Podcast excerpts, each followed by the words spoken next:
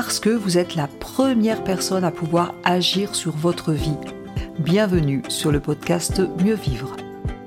Je suis Tania Lafort, je dirige le centre de formation Réa Active à Annecy, formation en PNL, coaching, hypnose. Le podcast Mieux Vivre, eh bien c'est chaque semaine une thématique précise pour mieux vous comprendre, comprendre les mécanismes de votre cerveau en toute simplicité chaque semaine, découvrir un outil concret par épisode et en quelques minutes. Pour vous aider à rebondir face aux difficultés de la vie, à réussir vos projets et ou tout simplement à être au top de vous-même. Si vous appréciez ces podcasts, pensez à vous abonner et à partager. Bonne écoute à vous. Voyons maintenant comment pouvoir se positionner avec élégance et assertivité. L'assertivité, c'est donc une façon de parler en étant calme, serein et en, pour s'affirmer correctement. Eh bien, vous connaissez peut-être déjà la communication non violente, la CNV, qui a été mise au point par Marshall Rosenberg. Eh bien, cette CNV est très utile en entreprise. On va détecter un petit peu comment on peut l'utiliser, les quatre grandes étapes de la CNV. On parlera rapidement des émotions qui y sont liées. Et puis surtout, euh, comment faire une demande, comment euh, euh, évoquer un besoin. Donc la CNV a été mise en place par Marshall Rosenberg et souvent vous trouverez pas mal de choses d'ailleurs sur, sur Internet sur la CNV. et on, va pouvoir métaphoriser cette posture avec la métaphore de la girafe et du chacal. Marshall Rosenberg utilise cette métaphore puisque la girafe est un animal avec son grand cou qui a le, symbole de, prendre, prise de hauteur. Et pour irriguer son cerveau qui est tout là-haut, eh bien, il lui faut un grand cœur qui est le symbole de la bienveillance. Donc vous comprendrez, la bienveillance et la prise de recul, c'est la girafe. Et le chacal, c'est cette petite bête qui va être agressif et qui va donner un coup de dent assez facilement. Donc l'idée de la communication non violente, c'est de pouvoir s'affirmer, c'est d'exprimer son ressenti, parce qu'on sait maintenant que c'est très important d'exprimer ses émotions. Faut-il encore les connaître? Faut-il encore savoir ce que l'on ressent? Et on a le droit d'exprimer ses émotions. On va ensuite exprimer un besoin. Et ça, c'est intéressant aussi, puisque du coup, vous allez réfléchir à ce dont vous avez besoin. Et ensuite, vous allez faire une demande. La demande, c'est vraiment demander à quelqu'un de faire une action.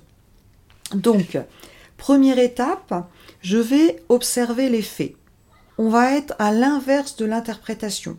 Et on va éviter d'utiliser le tu. On parle du tu qui tue, le tu qui est accusateur. Donc Jacques Salomé évite, propose d'éviter d'utiliser le tu, et c'est vrai que c'est mieux de parler du comportement de la personne plutôt que de tu. Maintenant, le tu est parfois difficile à ne pas utiliser, on ne peut pas le bannir non plus.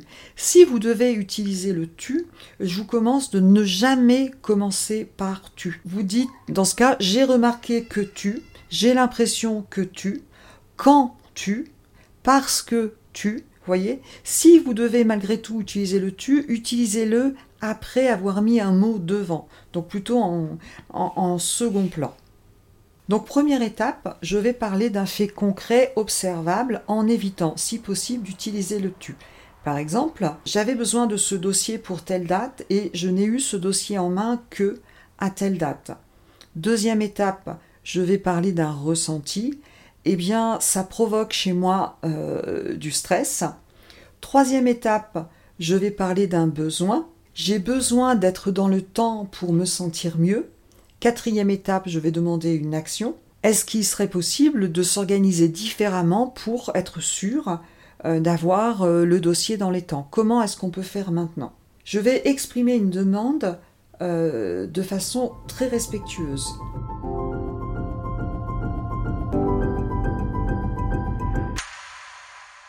Alors ça paraît simple comme ça d'utiliser la CNV, mais c'est pas si simple que ça, parce que chaque étape de la CNV est un travail sur soi.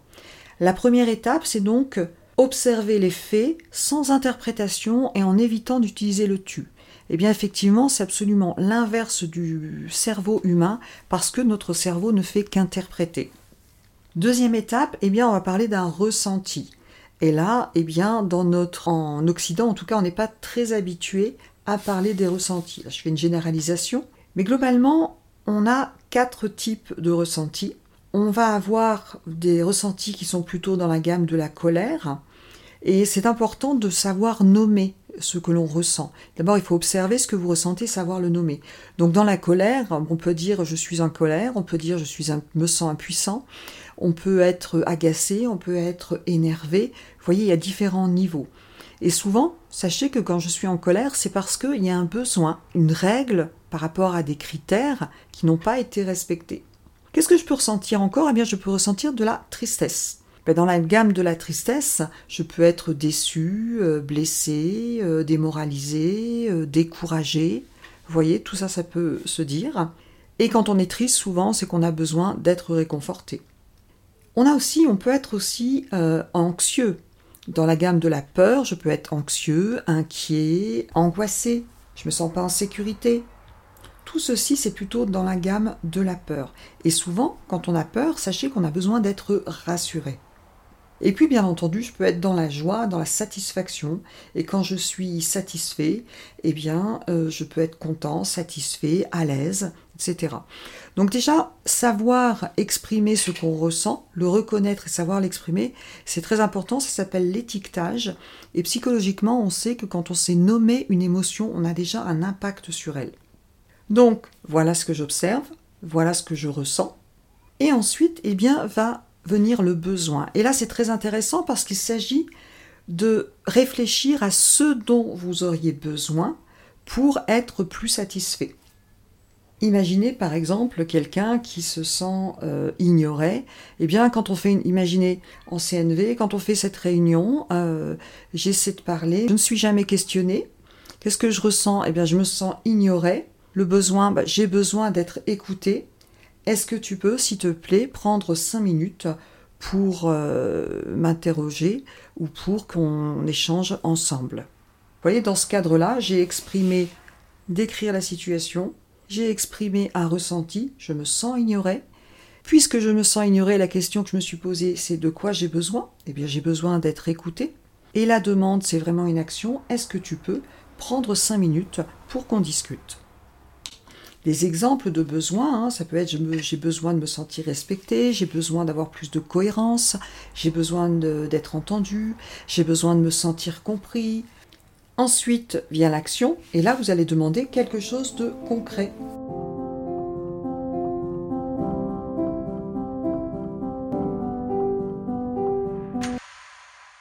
Parfois, ce qu'on dit dans la CNV, c'est euh, quand tu dis je, je, je me sens comme ci, je me sens comme ça. Euh, quand on le fait trop régulièrement, les personnes peuvent vous dire oui, mais toi, toi, toi, il n'y a que toi qui compte. Alors une autre façon de pas trop utiliser le jeu, ça pourrait être ça, ça provoque chez moi, ça, ça me fait me sentir mal, ça, ça me fait me sentir comme ça. Vous voyez, c'est intéressant puisque euh, trop de jeux dans une conversation, on a l'impression qu'on est un peu le centre du monde. Donc c'est une petite astuce pour pouvoir utiliser la CNV. Imaginez dans un autre contexte, dans un contexte euh, plutôt dans la vie privée, un enfant euh, qui vous tape, par exemple. Eh bien, vous pouvez dire, qu'est-ce que je remarque? Eh bien, ce que je remarque, c'est quand tu me frappes comme ça, donc observation, ça provoque de la colère chez moi, j'ai le sentiment. J'ai besoin de sentir que tu me respectes, je cherche le besoin. Je peux même préciser, et tu as le droit d'être en colère, simplement, je te demande l'action de me le dire et de t'exprimer de manière plus respectueuse. Je vous invite vraiment à creuser sur la CNV, à aller voir des documents sur les sites internet, sur le site CNV d'ailleurs, parce que c'est vraiment un très bel outil et qui n'est pas si simple à utiliser que ça. Merci d'avoir écouté cet épisode. Vous retrouverez tous les liens dans le descriptif du podcast. Vous pouvez nous retrouver sur notre chaîne YouTube. Vous pouvez télécharger des ressources gratuites, e-books.